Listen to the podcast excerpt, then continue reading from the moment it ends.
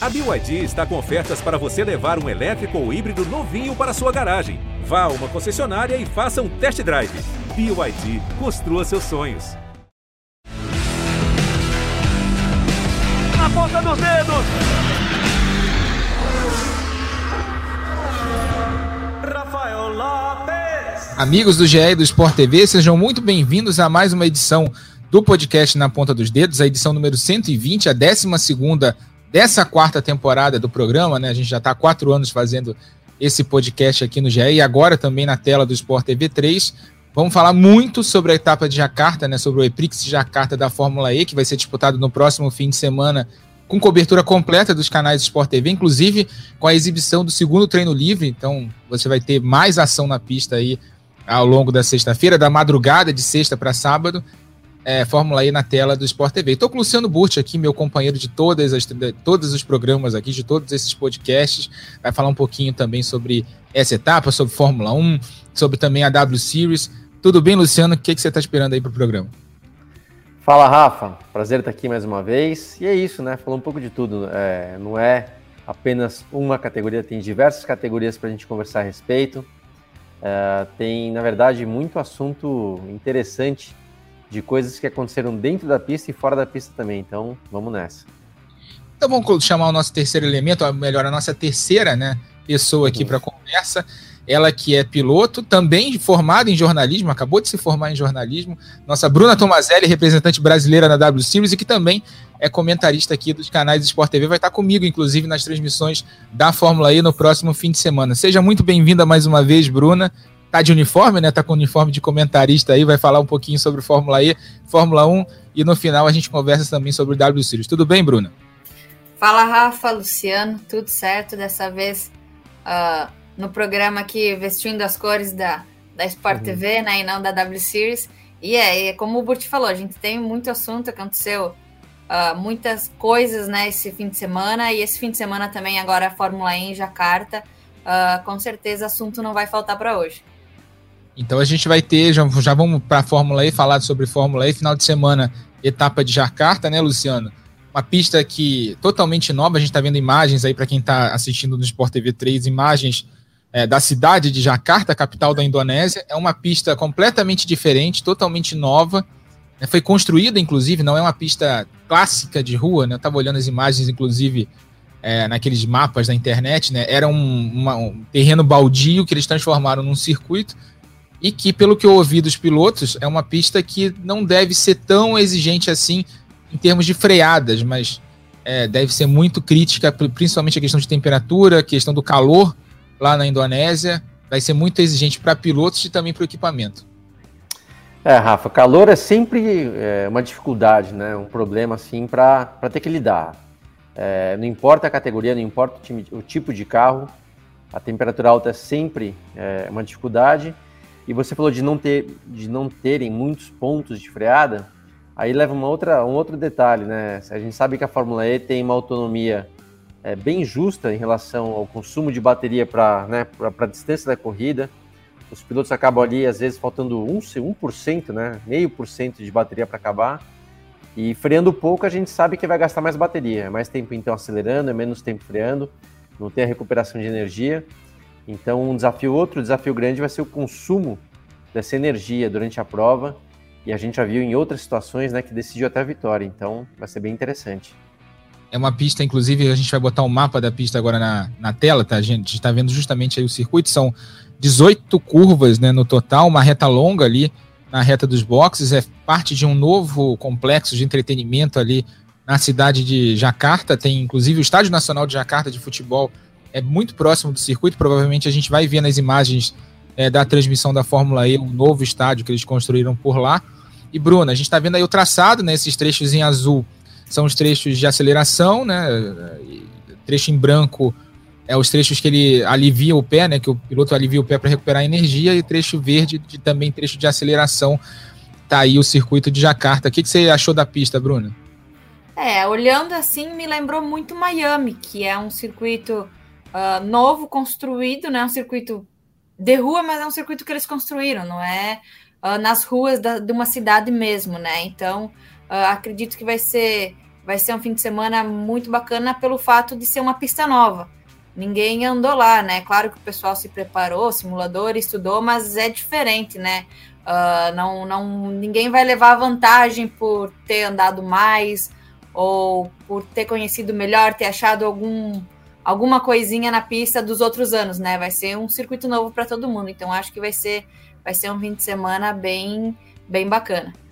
E o legal, né, Luciano, é que a gente está vindo de dois anos de pandemia, 2020 e 2021, em que quase todas as categorias do mundo tiveram calendários limitados por causa das restrições de viagem. E a Fórmula E finalmente voltando à Ásia, né, num local que ela nunca tinha corrido. A Indonésia está recebendo a categoria. Já negociou algumas outras vezes para receber a Fórmula E, mas pela primeira vez a Indonésia recebe uma prova da categoria de carros elétricos. Muito importante, né, Rafa? A gente vê o, o, o a, a Fórmula E vem crescendo. Vou te falar, vem crescendo mais do que eu esperava. Um crescimento muito rápido, uma evolução dos, dos carros muito boa, né? A gente vê, já foi apresentado é, a evolução do carro da próxima temporada, que vai ser um carro bem mais rápido, com mais leve, com uma bateria mais inteligente, vamos dizer assim, em termos de, de uso e de carregamento. Então, fundamental tá na Ásia, né? A categoria crescendo tanto, não tem como você ser uma categoria grande sem estar tá em todos os cantos do mundo. Então, a Ásia é fundamental. E, e vamos ver, a pista, né, pelo que eu vi ali, ó, na minha opinião, tem mais ponto de freada do que você falou, mas vamos ver, tem que ver os carros na pista andando. Tem, como a Bruna falou, tem um pouco parecido com o Miami, que tem pelo menos ali uma reta bem longa, aparentemente é bem longa. Então, vai ser uma pista interessante, né? Tudo tem que esperar, né? Eu concordo também que não adianta a gente querer fazer muita previsão vendo o layout, mesmo o simulador, numa primeira vez que nunca ninguém andou, ele é um pouco também limitado em dar a real, mas parece ser uma pista bem legal. Vamos ficar de olho. E são 18 curvas em 2.370 metros as pistas da Fórmula E. Normalmente, para quem não está acostumado, são pistas menores mesmo do que as do calendário da Fórmula 1, justamente por causa dessa questão da energia, ser, serem pistas de rua, é, precisar de você ter freadas mais fortes. Vamos ver o que, que os pilotos falaram, a expectativa dos pilotos para essa etapa da Fórmula E. Roda aí. Our next race will be Jakarta, beginning of June. Will be very challenging race because it's very humid, very hot, physically for us, but also for the management of the battery, management of the electric components of the car. It's a new track, so nobody has ever been there. It creates an additional challenge. Every time there's a new track, it's a good equalizer, especially for the slightly less experienced guys. For me, I like to go to places that I know now because I'm becoming more and more experienced. But I think mentally, it's like any other. You know, you do your preparation and you go there and do your best. I think a lot of things will be in play, temperature on tires, temperature on battery, um, and obviously the energy will always plays a, plays a big role. So I think there's a lot of different scenarios which can happen, but we need to focus on, on basically all of them. The simulator is golden. When it's a new track, it's the best way to learn because the sim just gives you that extra bit of prep um, to try and just get an understanding of what the track needs, what each corner needs, experiment with lines, braking points, setup. So um, the sim, when it comes to new tracks, is, is really powerful. I love that, you know, to go to, to new uh, location, new circuit, new cities. I hope it's going to be a nice circuit track like we love in, in Formula E, such as, uh, as Rome, but I don't know, I haven't seen it, so I, I can't say. I'm not sure I'm looking forward for the heat and humidity, especially at this time of year, it's going to be quite, uh, quite intense. So, yeah, it's going to be uh, an exciting race for sure. I'm very much looking forward to it. We haven't been in Asia in a while. I just saw the track layout and it uh, looks very appealing. It looks quite fast, not so many tight corners and quite flowy, which for a driver is a good experience when there is a nice flow in, in the track layout. I'm not sure where overtaking opportunities would be, but uh, in Formula there will always be some. So um, definitely an event I'm looking forward to. Aí a gente viu alguns pilotos falando. Deixa eu passar um resuminho para quem está ouvindo o podcast, né? Para quem não viu as entrevistas e ouviu em inglês, né? O Lucas de Graça fala, o Lucas de Graça fala sobre a, o desafio da temperatura, é muito quente e o carro vai ser muito exigido, além, claro, do físico dos pilotos. O Roland fala que ele é um piloto que muito, já pegou experiência na categoria e que não se sente tão à vontade assim de correr numa pista nova, né? Ele acha que vai ser bom para os pilotos, pilotos que são novos na categoria. Já o Robin Frins fala sobre também sobre a temperatura e pensou em falar que são vários cenários que você tem ao longo de uma corrida numa pista nova e que ele tem que ficar de olho em todos. Já o Mitch Evans da Jaguar fala sobre o simulador. Ele falou que o simulador é ouro, né? Que é, é essencial para você conhecer uma pista nova, ainda mais esses simuladores né, das equipes, são bem complexos, bem legais para você aprender o traçado. O Jean-Henrique Verne fala sobre a expectativa de ir para a Ásia de novo, né? De que é muito legal conhecer novos circuitos. Espera que seja um circuito tão bom quanto o Roma, Roma que ele sempre se dá bem muito, eh, sempre se dá muito bem na, nas corridas. E o Nick De Vries, é, o atual campeão da categoria, né? Que venceu agora a última corrida lá em Berlim, fala sobre o traçado, né? Que ele viu que é um traçado bastante fluido, é, que é, ele não viu os pontos de ultrapassagem ainda, mas ele espera que certamente terão um ponto de ultrapassagem aí ao longo da corrida. Bruna, o que você achou é, dessas, dessas entrevistas aí dos pilotos? É, a gente vê os pilotos mais do que um comentando sobre o calor, né? E realmente é um fator uh, que muda, muda bastante para o piloto, para o carro. Uh, então acho que, que a temperatura vai, vai fazer bastante diferença aí. É como o Nick, Nick De Vries também falou, né? Uh, a Fórmula E eles sempre acham um ponto de ultrapassagem. Todas as corridas uh, são, são de rua, são um pouco travadas, mas tem pontos, sempre eles, eles acabam nos surpreendendo, né? Achando uh, o melhor jeito. Então eu acho que, que os pilotos estão tão bem ansiosos aí para essa etapa. E Luciano, tem chance de chuva. Tô vendo aqui a previsão para o sábado lá na Indonésia, lá em Jakarta, 24 graus de mínima, 32, 32 graus de, de máxima com 54% de chance de chuva, ventos a 13 km por hora. A gente sabe, né, naquela região ali do mundo, né, é parecido aqui com o norte do Brasil, não avisa quando vai chover, chove de uma vez. E quando chove, é chuva pesada. Até te falo, né, a Bruna mesmo comentou do calor, eu te conto, Bruno, eu fui uma vez, eu corri, né, quando eu corri de Fórmula 1 na, na Malásia, 2001, é, eu não sei se você já teve esse tipo de experiência, mas correr, entrar num carro de corrida, mesmo um carro Fórmula que é aberto, tá? Mas com aquela temperatura, e principalmente era 90 e tantos por cento de umidade, é uma sensação assim, nada gostosa. Eu não sou, eu não tenho problema de ficar fechado, de ser claustrofóbico nem nada. Mas dava um pouco a sensação de estar tão abafado, tão quente. Respiração fica difícil, né? Você tem dificuldade, só de estar de balaclava e capacete, é, não é confortável. Tem, na verdade, na hora que liga o carro e que você anda, você acaba esquecendo, mas aquele momento que está no box, parado, no grid, nossa, é, não é legal. Então, esses pilotos aí vão, vão passar um pouco disso nesse final de semana. E se chover, Rafa, a chuva.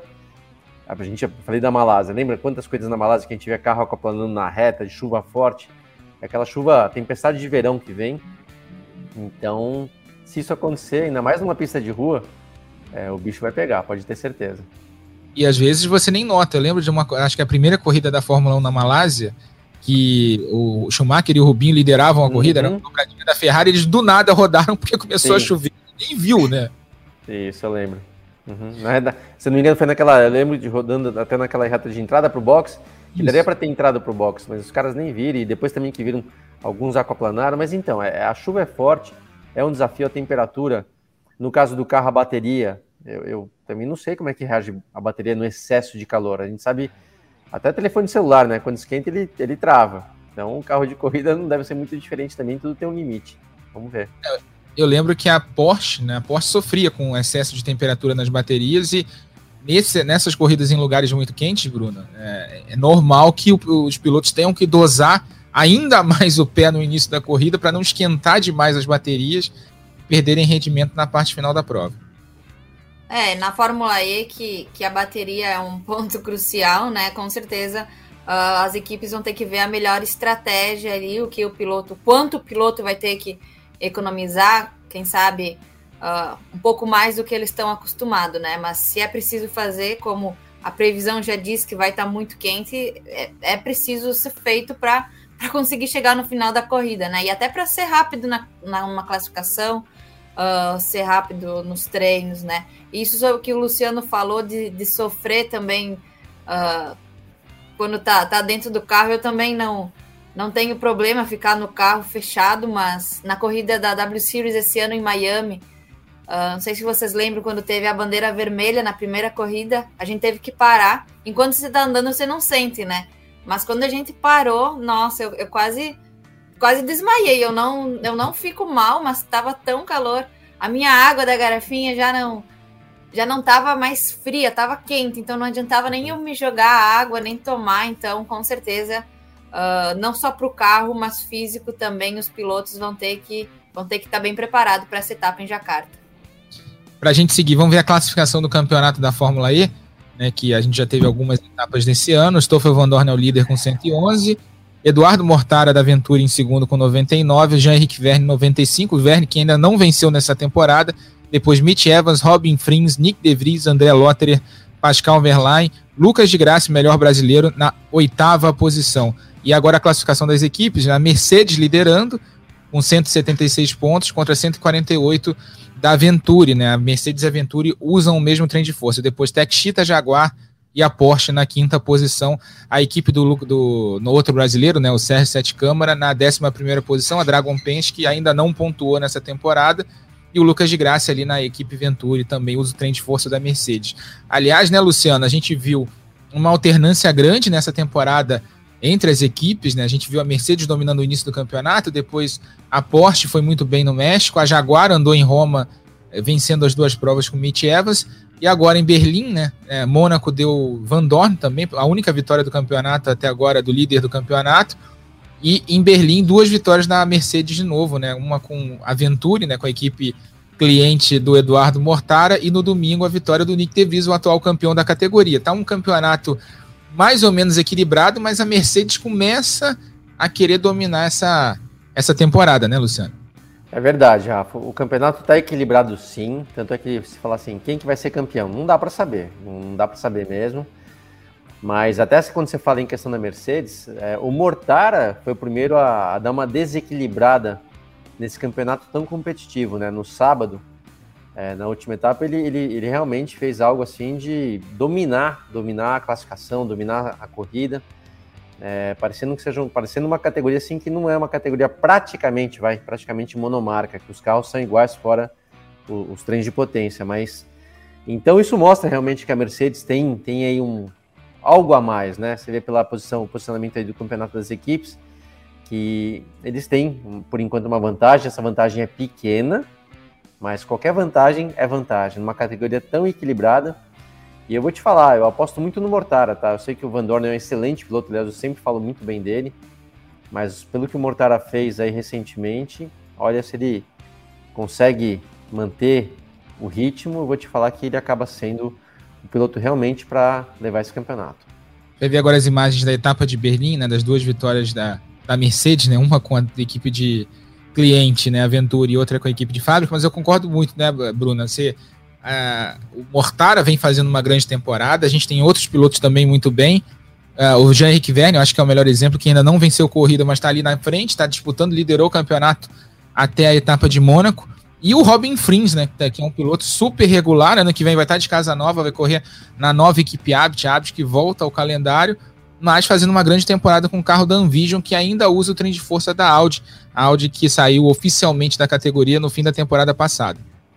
É, a gente vê vários pilotos uh, bem constantes, né, que estão sempre ali uh, no top 5, estão sempre brigando por pódios. O Mortara realmente fez uma, uma corrida espetacular, né, em Berlim, ele dominou, como o Burt falou, mas a gente vê também que, que a Mercedes, o Van Dorn, ele foi para o pódio, tanto na corrida do sábado como na corrida do domingo em Berlim. O De Vries conseguiu dar uma reagida né, na corrida do domingo, acabou vencendo. Então eu acho que, que, que vai continuar pegando fogo aí. Eu não, não, não consigo dar um palpite ainda. Acho que vai ser bem equilibrado até o final dessa temporada, até com esses pilotos que estão bem constantes, que estão, aí na briga, mesmo sem ter ganhado corridas ainda. É, e a Fórmula E é com o equilíbrio de sempre, né? A gente viu ali uh, pilotos, a gente tem, uh, Luciano, já mudanças para a próxima temporada que a gente falou né, ao longo das transmissões, ao longo da, dos últimos programas também. O Van Dorn, que é o líder do campeonato, corre na Mercedes no ano que vem, é, vai mudar de áreas, vai para a nova equipe Dragon Penske, né? DS agora, que está saindo da Tech Cheetah e indo para a Dragon, então DS Penske, que é a nova equipe lá, vai ser companheiro do Jean-Henrique Verne. E o Van Dorn, né, que a gente viu ali tentando uma carreira na Fórmula 1, pilotou pela McLaren, foi companheiro do Alonso naquele, naqueles anos difíceis ali do início da parceria com a Honda, e agora se conseguindo fazer uma boa temporada, né? Depois do ano passado ter sido superado pelo companheiro de equipe dele, o Nick De Vries, que foi o campeão do ano é, em 2021. É, então, é, o nível de pilotos, na verdade, é muito bom, né, Rafa? É muito bom. Eu acabei de falar do Van Dorn, que eu acompanho ele há muito tempo, até, olha esse toque também, esse toque foi muito bacana, e justamente o Van Dorn, ele, ele desde a, me corrija, Rafa, é o World Series que ele fazia antes de ir para... Oi? Isso, isso, o, é, não, World Series. É, World Series, então. Desde aquela época, eu lembro que fala, cara, fica, pode ficar de olho nesse cara, que esse, esse piloto é especial.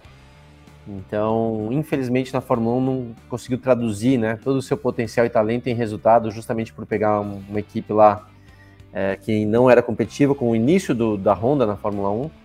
Mas entre outros aí, né? O próprio. Ah, a gente conhece muito bem de graça, é um baita piloto. É, o Mortara, eu falei, tá? Eu não acompanhei a carreira do Mortara, não sei exatamente de onde ele veio. Para mim, era um piloto apenas que estava lá no grid, e depois eu vim descobrir que é um baita piloto, corre muito bem o Verne, né, bicampeão da categoria.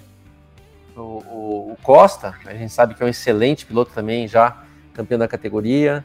O De Vries, que veio aqui correr no Brasil com a gente de Stock Car, né, foi meu companheiro de equipe ali, e é um piloto também fenomenal. Então, assim, muita gente boa, muito piloto bom. É, por isso que eu vou repetir, tá? Não consigo apontar um favorito. Eu só disse que se o Mortara conseguir fazer o que ele fez em Berlim, de criar uma vantagem ali que eu nem sabia que existia uma vantagem tão grande em termos de classificação, não tinha visto alguém fazer algo do tipo. Se ele conseguir manter essa linha, aí realmente ele acaba sendo o cara para apostar, porque ele realmente fez algo até agora que surpreendeu todo mundo em termos de competitividade, mas o equilíbrio é grande, então de repente a gente vai ter mais uma vez aquilo que aconteceu no passado, chegando ali na última etapa com vários pilotos com chance de ser campeão. E a gente vê, vê isso, né, pelo o que o Luciano falou da questão do, da vantagem de meio segundo do Mortara na classificação, né, né, Bruna? Tem aquele formato novo de classificação que estreou nessa temporada e está funcionando muito bem. Todo mundo gostou muito do mata-mata, né, da fase eliminatória. Os dois pilotos pegam basicamente a pista nas mesmas condições, né? Eles saem com intervalo de menos de 30 segundos. Então, meio segundo realmente é uma vantagem estrondosa, né? É, esse novo formato é, é bem legal para para todos os pilotos, a gente vê nas entrevistas deles que eles realmente gostam, né? E para quem assiste também, uh, é, um, é um formato que, que te prende, né? Que eles vão decidir a volta lá na bandeirada mesmo, né? Então uh, você precisa ficar ligado ali o tempo todo para ver quem, quem vai levar melhor mesmo nesse nesse mata-mata. E a vantagem que ele teve em Berlim foi é algo que a gente não, não, não é acostumado a ver, né? Meio segundo, como você falou, com as mesmas condições uh, ah, para pilotos que, que foram. que ambos passaram né, para a fase do mata-mata, então teoricamente uh, é muito próximo os tempos e ele conseguir botar uh, meio segundo aí no, no concorrente dele é muito, e a gente viu essa essa diferença durante toda, toda a etapa, né, que o Mortara acabou, acabou vencendo. Ele teve superioridade durante a classificação, corrida, e então vamos ver se isso vai se repetir nessa etapa agora de Jakarta também. Então vamos lá, vamos dar o um serviço aí para a galera que vai assistir os treinos no Sport TV, né, e também a corrida, tudo num dia só, isso é bom frisar. A gente tem na sexta-feira, pela primeira vez, o Sport TV 3 exibindo treino livre, né, o segundo treino livre da Fórmula E lá em Jacarta, 11 da noite, ao vivo no Sport TV 3. Depois a classificação a partir da meia-noite e meia, também no Sport TV 3. E a corrida sábado, 4h50 da manhã, madrugada de sábado pra, de sexta para sábado, às 4h50 da manhã, largada às 5 da manhã. Quer dizer, vai ser um, uma madrugada bastante movimentada e bastante acelerada. Vou estar nessa transmissão com a Bruna Tomazelli, vai estar do meu lado nos comentários, e o Cleiton Carvalho na narração então você não perde um detalhe aqui da etapa de Jacarta da Fórmula E. Vamos mudar para a Fórmula 1 agora. Teve Grande Prêmio de Mônaco no último fim de semana, Luciano. Vitória do Sérgio Pérez, se tornando o maior piloto da história do México na Fórmula 1, com três vitórias, superando o ídolo dele, o Pedro Rodrigues. Ele, inclusive, correu com capacete em homenagem ao Pedro Rodrigues. Para quem não conhece, é um dos hermanos Rodrigues que batizam Isso. o autódromo da cidade do México foi piloto lá na década de 60, morreu na pista, inclusive. É, e ele, com três vitórias agora, é o maior piloto da história do México. Que vitória do Sérgio Pérez, hein, Luciano? Foi muito legal. É... O Pérez realmente é um ótimo piloto, né? Ele está na Fórmula 1 já há bastante tempo, é experiente, mas sempre foi muito veloz. Em todas as equipes que passou, ele né, não teve em grandes equipes até agora, até chegar a Red Bull, mas sempre foi muito competitivo. E foi uma vitória legal, ao mesmo tempo, eu não vou dizer que foi aquela vitória super merecida, porque o grande favorito ali como piloto, né? A gente sabe que o quão é difícil andar em Mônaco, de repente chega alguém lá que faz a pole position, dominando, sobrando, larga, larga bem, né? A pista tá molhada e o cara consegue manter vantagem. Tá dominando a corrida e mesmo assim não ganha, é chato. E esse era o Leclerc, né? O Leclerc que tava fazendo um, uma baita corrida, no baita final de semana, segunda vez seguida que ele tá dominando e o resultado não vem, né? Tudo bem que em Barcelona foi pior porque carro quebrou, enquanto em Mônaco foi uma lambança da estratégia da Ferrari que realmente pecaram muito. Até consegui entender um pouquinho de onde erraram tanto.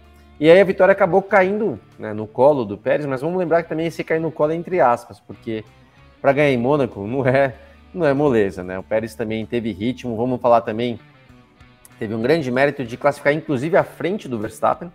Isso a gente sabe que é uma coisa muito difícil, quase nenhum companheiro de equipe conseguiu superar o Verstappen uma vez sequer, então isso é um grande mérito para o Pérez e estava no lugar certo na hora certa, né? Conseguiu andar rápido quando precisava.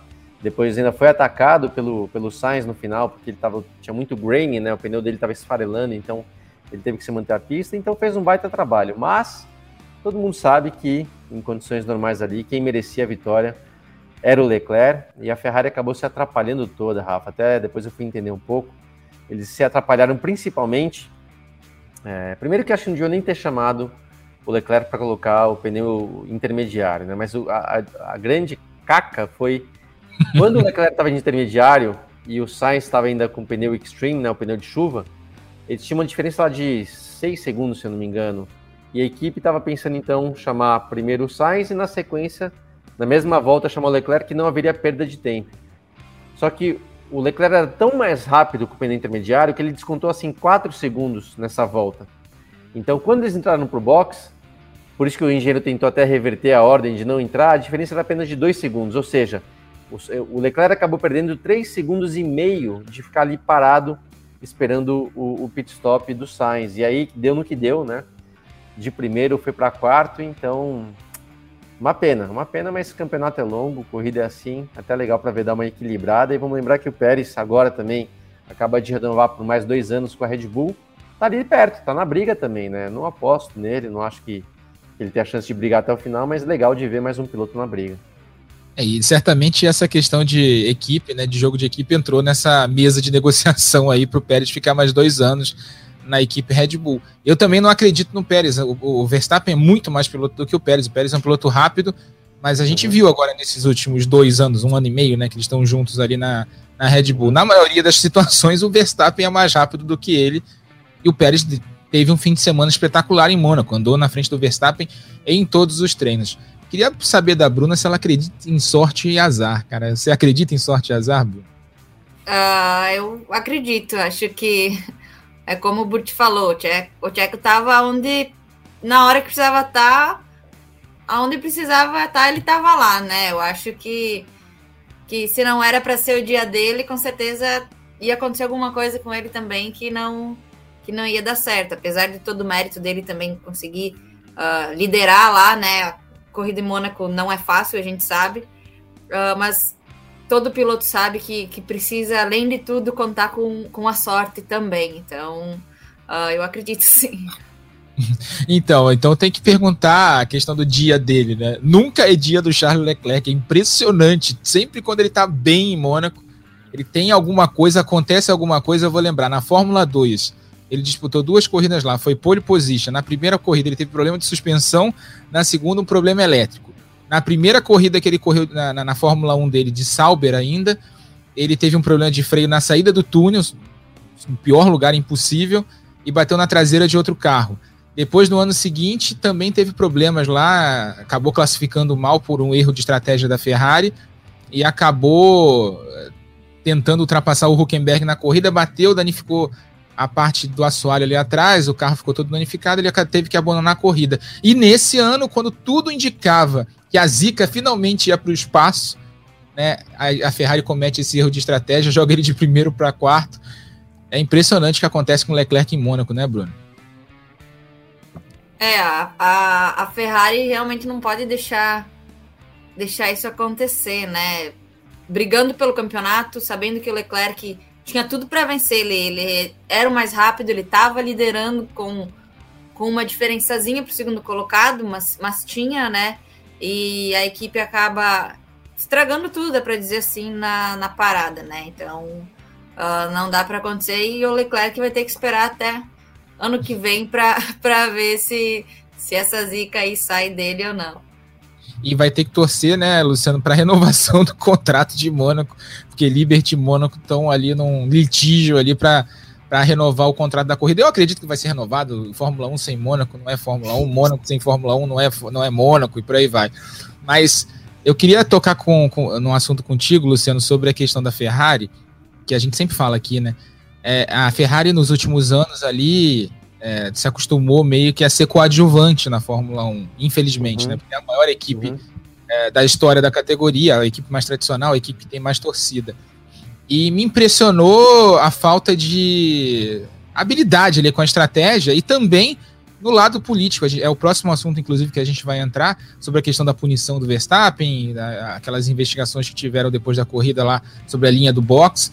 Mas me impressiona como a Ferrari perdeu força política também dentro ali da Fórmula 1. Rafa, o jogo mudou, né? Você acabou de falar da Liberty. A Liberty é americana, a, a, a Ferrari tinha e sempre teve muita força, ainda tem muita força, principalmente quando na mão do, do Bernie Eccleston, né? A Ferrari, tudo bem, lá atrás, o Enzo Ferrari né, soube se colocar, soube se posicionar. Lembra que ele foi um exemplo, tá? É, o Enzo fazia a, as reuniões lá na, na, na, sede da equipe em Maranello, porque ele não ia até, por exemplo, não ia até Londres, não ia até Paris, não ia até nenhum lugar fazer reunião com ninguém. Se quisessem, os outros que vinham, tinham que vir até a sede dele, a base dele, né? Então, era a maneira de se posicionar, de mostrar que era mais forte, de que a Fórmula 1 precisava deles. E é verdade, por muitos anos isso foi uma verdade. A Ferrari, a Fórmula 1 sem Ferrari não é Fórmula 1, mas agora é uma Fórmula 1 americana, que está crescendo de outras maneiras.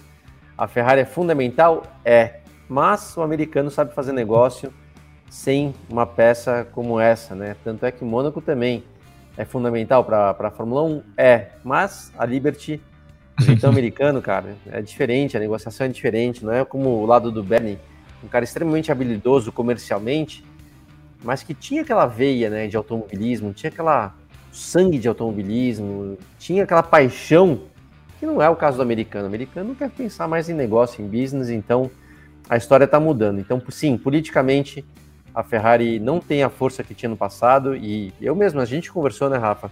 Claramente ali o, o, o Verstappen coloca, eu falar, né, coloca o pé na linha, né, coloca a roda na linha, né, e, e aquele negócio, que, mas, pô, é, é algo que merece ser... Cabe alguma interpretação? Para mim não cabe interpretação ou colocou né, a roda na linha ou não colocou. O quanto colocou, se colocou mais, se colocou menos, não é o caso. Então, não houve a punição, acho que foi um erro. Né? O Verstappen não deveria ter saído ileso dessa. E a Ferrari não teve força mesmo para brigar. Então, é, é a, é a realidade de hoje em dia. E outro ponto é, como você falou, né? Uma equipe grande como essa, brigando pelo campeonato. E, outra coisa, né?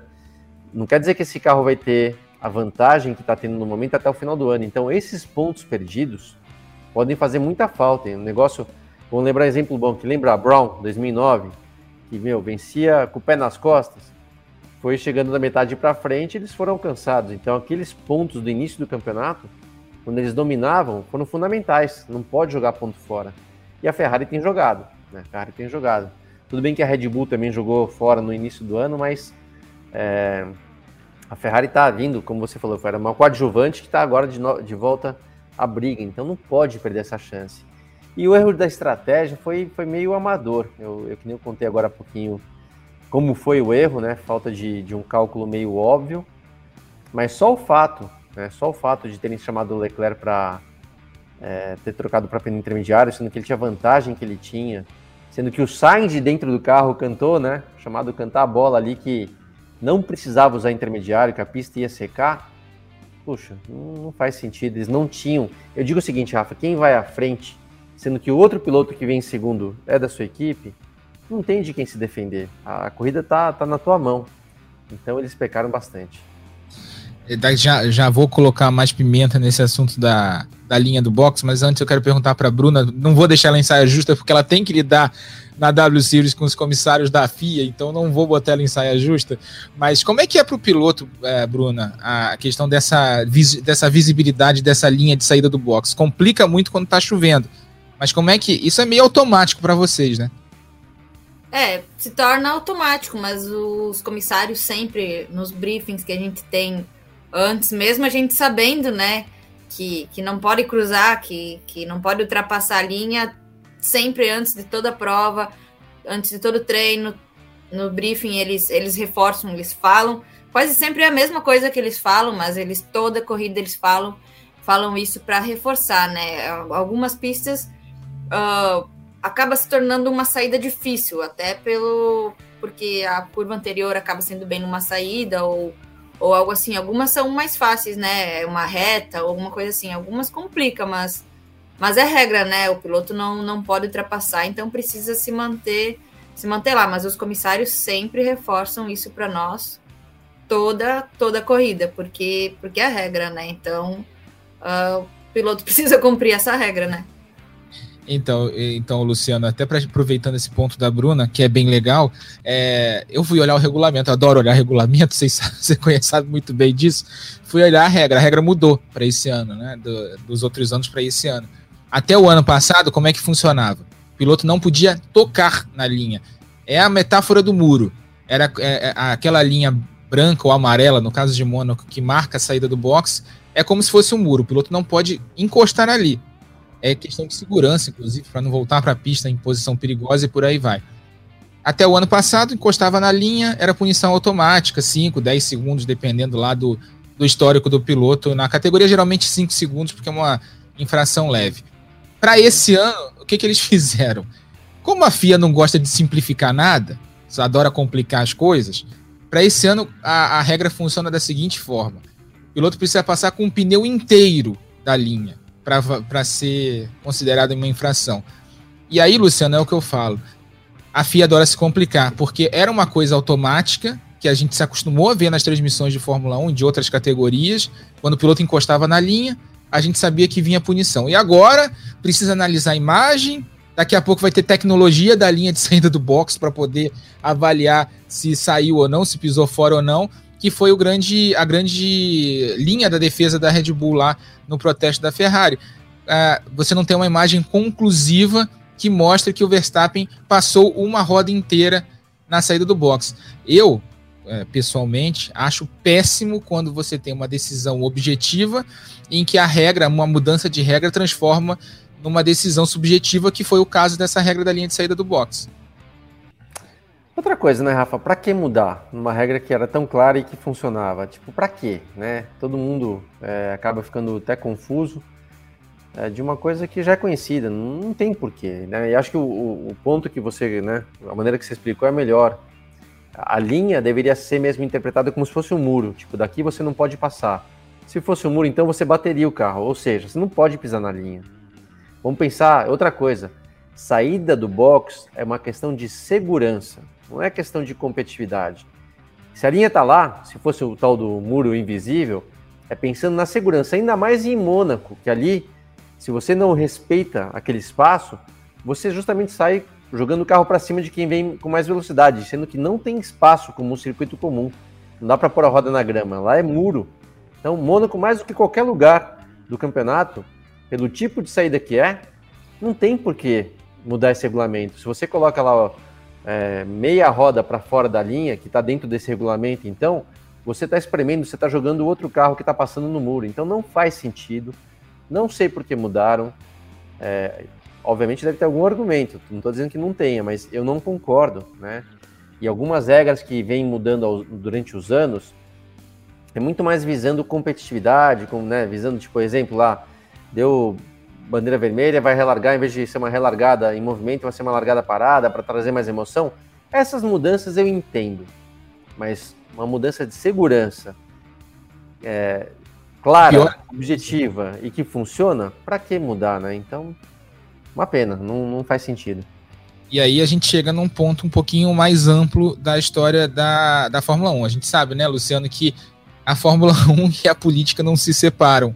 E a gente teve uma mudança grande ali na gestão da, da, da FIA, da entidade que cuida da parte esportiva, né? A gente tem, só para explicar para quem está em casa, a gente tem a Liberty que cuida da parte comercial e que da promoção da Fórmula 1, ela que fecha os contratos com os circuitos, ela que tem o, o contrato com as equipes, o pacto da Concorde e por aí vai. E a gente tem a FIA que regula a parte esportiva, né, a, a, as regras do jogo, né, os comissários de prova, o diretor de prova, são todos da FIA. Então a gente tem uma queda de braço aí, e que a Liberty está insatisfeita, as equipes estão insatisfeitas com como a FIA está gerindo o campeonato. Já desde o ano passado, com mudanças de regras, a questão da, de Abu Dhabi toda, aquela, aquela pataquada que foi feita pelo Michael Masi lá em Abu Dhabi, que acabou que influenciando na decisão do campeonato do ano passado. Agora, a questão da regra das joias lá, que é uma besteira e que está sendo lidada a ferro e fogo, né, com uma restrição absurda, uma regra que existia há muitos anos e que nunca foi cobrada e de repente começou a ter tolerância zero. Essa questão da saída de boxe, que só aumenta a polêmica, tem uma questão política por trás. A Liberty, é, quando assumiu o comando da Fórmula 1, tirou o Bernie Eccleston da, do jogo, né? aposentou o Bernie Eccleston, e agora o presidente da FIA, o Mohamed Ben Sulayem, foi eleito com apoio forte do Bernie Eccleston. Inclusive, a Fabiana Eccleston é presidente para a América do Sul da FIA. Tá rolando uma queda de braço e as primeiras informações que já chegam é que equipes e a própria Liberty estão insatisfeitas com a forma como a, como a FIA está gerindo o campeonato. É, Luciano?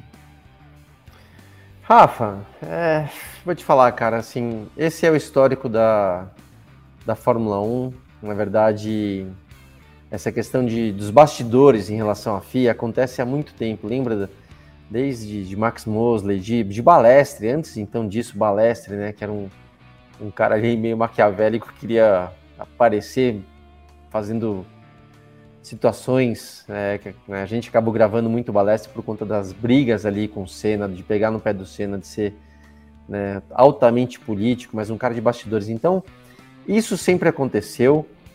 É, o Bernie, você vê que o Bernie não tá lá, mas está, né? Acaba sendo sempre influente nesse jogo.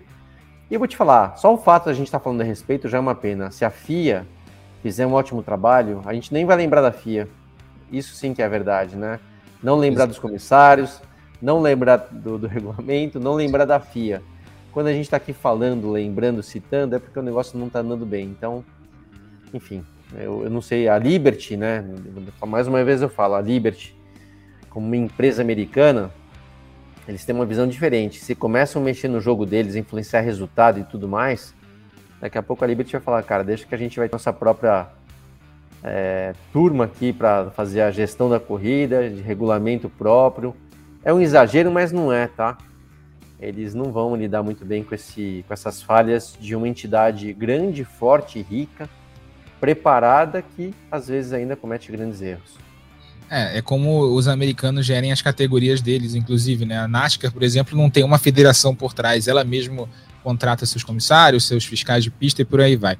Próxima corrida da Fórmula 1 no, no fim de semana entre 10 e 12 de junho, Baku, no Azerbaijão, circuito de rua, mas bem diferente do circuito é, de Mônaco, né? Um, tem um trecho de aceleração de 2,2 quilômetros, é uma talvez a maior reta hoje da Fórmula 1 seja num circuito de rua, lá em Baku. A gente deve ver um cenário um pouquinho mais diferente, então a gente vai voltar a falar de Fórmula 1 no próximo programa, fazendo justamente a prévia do Grande Prêmio do Azerbaijão. E agora a gente vai falar um pouquinho de W Series.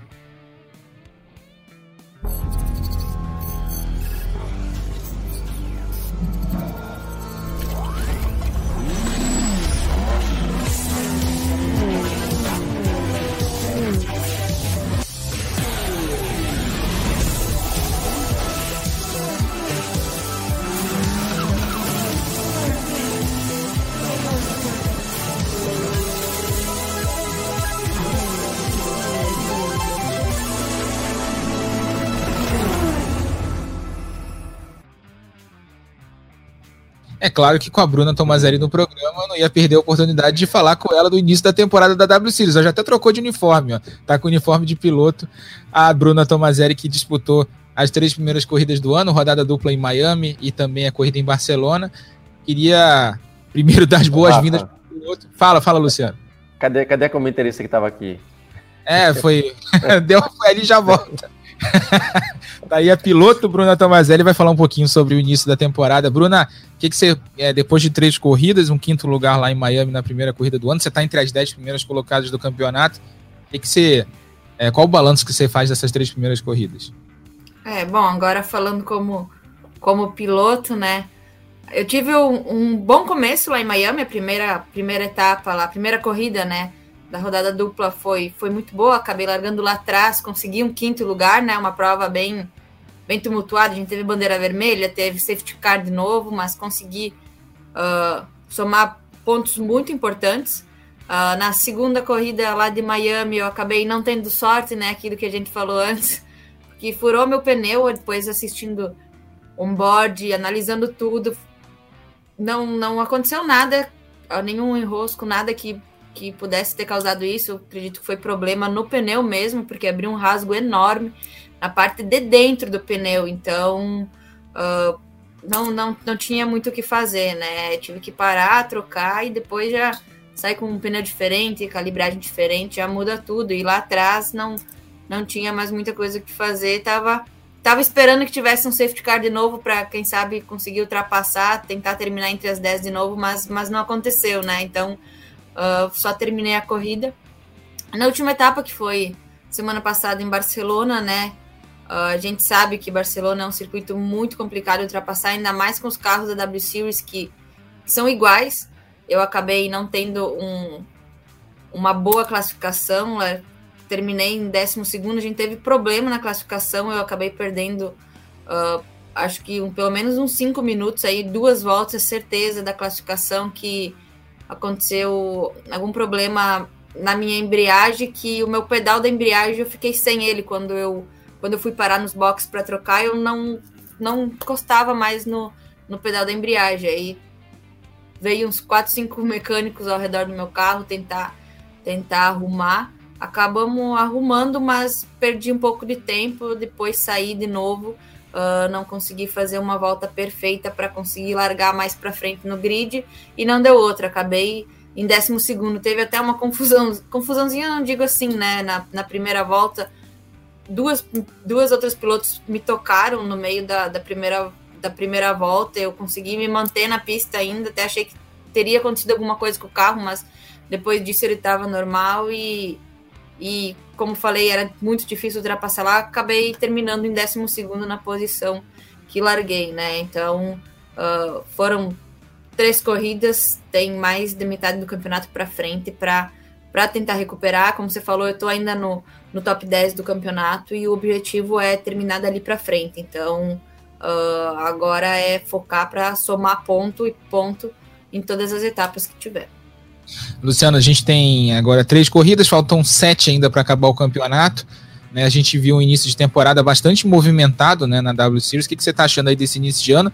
E faz a tua pergunta para a Bruna também. Na verdade, Rafa, eu achei um, o nível do campeonato bem melhor do que no ano passado. Né? A gente, pelo menos eu não, eu não acompanhei o campeonato inteiro ano passado, foram algumas etapas que eu tive acompanhando, mas achei esse ano mais, mais forte. Né? As pilotos, na verdade, com mais velocidade, com mais competitividade. Uma pena apenas a Shadow, que está dominando, né, apesar dessa competitividade, está dominando aí com três vitórias seguidas. É, mas vamos ver, tem, como você falou, são sete ainda, sete etapas até o final do ano, tudo pode mudar. No caso da Bruna, eu, eu já falei a respeito disso, mas para a gente né, até pensar. E vou te falar, Bruna, a gente torce por, por você mais do que você pensa, tá? A gente torce bastante mesmo por você. Eu queria saber se você conseguiu identificar algumas coisas, e eu falo isso, Bruna, é, me colocando no seu lugar, né? Quando a gente é piloto é, de categoria de base, a gente está a cada corrida, não é modo de falar, a cada corrida você sabe que você está sempre aprendendo alguma coisa. E eu queria saber se com essas duas corridas, né? Duas, na verdade, três corridas que você fez esse ano, dois circuitos diferentes, se você conseguiu identificar aonde tem alguns pontos que você está precisando evoluir, que você já evoluiu ou alguns outros que você ainda está brigando para conseguir alguma evolução, porque é normal, né? Tem uma categoria relativamente nova, você está no início da sua carreira, então esse aprendizado faz parte. Queria saber de você, se tem alguma coisa que você identifica que tem que né, ser o próximo passo. É, eu acho que eu consegui evoluir bastante coisa do ano passado, principalmente uh, na hora da corrida, em ser decisivo, uh, chegar na, na piloto que está na frente e conseguir ultrapassar, não perder tempo, não ficar atrás dela se enrolando. Isso é um fator que, que ano passado, às vezes, eu não conseguia ser tão decisiva assim, demorava um pouco, e a gente sabe que corrida curta, né? 30 minutos, você chega, não, não tem tempo para esperar, né? Você tem que chegar, ultrapassar, sabe que está mais rápido, é ir para frente. Uh, o que eu pequei nessas duas etapas que a gente teve, Miami como Barcelona, uh, é a classificação. É, os carros são, são iguais, é conseguir acertar eu acho que é o fato de ser um pouco mais agressiva na classificação, é, é forçar mais do que eu acho que, que, que pode ir além, entende? Eu acho que, que é isso que está faltando. Até assistindo as corridas, Miami, Barcelona, uh, as corridas uh, vai bem, como falei, eu consegui melhorar, mas a classificação é, é a questão chave, é largar mais para frente que eu preciso, porque para conseguir terminar mais para frente, né? Os carros são todos iguais, então, uh, dependendo da pista, a próxima etapa também é, é, em Silverstone, eu lembro do ano passado. Também foi uma corrida como a de Barcelona, que não aconteceu muitas ultrapassagens, foi meio que pessoal andando um atrás do outro. Ali, claro que aconteceram alguma, algumas coisas, mas, mas era bem, bem parecido com, com Barcelona. Então, eu sei que a classificação lá vai ser vai ser crucial. É meio que que não, não se importar, digamos assim, com com nada e só ir lá e forçar o máximo possível para fazer aquela volta que precisa ser feita, sabe? Eu acho que preciso ser mais agressiva na, na hora da classificação. Muito legal, Bruno. E a gente já está chegando aqui na reta final do programa. Deixa eu passar o serviço então do fim de semana mais uma vez. A gente tem as transmissões do EPRIX Jakarta na Indonésia, sexta-feira, 23 horas no, no Sport TV 3, o treino livre, a classificação no sábado, já madrugada de sexta para sábado, meia-noite e meia, e a corrida no sábado também, 4h50 já na madrugada, quase de manhãzinha é, no sábado. A próxima etapa da, da, W Series que a Bruna falou, dia 1 é, e 2 de julho, transmissão da classificação e da corrida também aqui no Sport TV 3 e nesse domingo também tem a Copa Truck a partir de meio-dia, etapa de Goiânia, quarta etapa do campeonato, as duas corridas ao vivo na tela do Sport TV 2. Bruna, queria agradecer mais uma vez a tua presença, você como comentarista e como piloto também, e até sexta-feira para as transmissões da Fórmula E. Valeu, Rafa, Burti, todo mundo que nos acompanhou. É um prazer sempre estar aqui, seja como como comentarista, como piloto, uh, do jeito que for, é um prazer estar aqui. E Luciana, tá mandando bem como comentarista, né, Bruna? Muito, muito, não. Prazer estar aqui. Aliás, nem, ó, esse final de semana, então, eu tô de folga porque a Bruna vai estar tá, é, comentando. Então, ó, tá de prato cheio, tá tranquilo. Podem assistir, que a Bruna dá conta do recado junto com o Rafa, com o Cleiton. Então, vai ser um baita final de semana. Vou estar acompanhando vocês. Valeu, Luciana. Então, até a semana que vem. A gente lembra que esse podcast tem a produção do Lucas Sayol, a edição do Bruno Mesquita, a coordenação do Rafael Barros e a gerência do André Amaral. Velocidade nos canais Globo, emoção na pista. Na ponta dos dedos!